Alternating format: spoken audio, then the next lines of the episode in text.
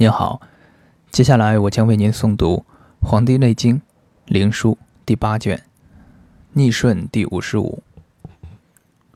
皇帝问于伯高曰：“余闻气有逆顺，脉有盛衰，次有大要，可得闻乎？”伯高曰：“气之逆顺者，所以应天地阴阳四时五行也；脉之盛衰者，”所以后血气之虚实有余不足。次之大要者，必明之病之可刺，与其未可刺，与其已不可刺也。皇帝曰：“后之奈何？”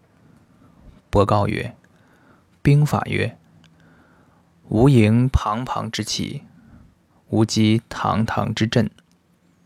次法曰：”无刺赫赫之热，无刺碌碌之汗，无刺浑浑之脉，无刺病与脉相逆者。皇帝曰：“后其可刺奈何？”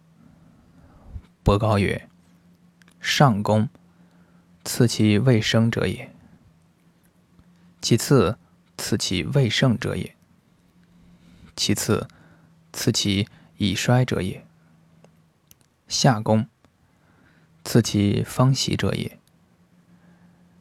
与其行之盛者也；与其病之与脉相逆者也。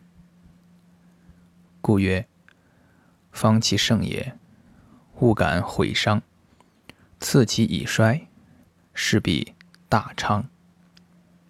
故曰：上宫治未病，不治已病，此之谓也。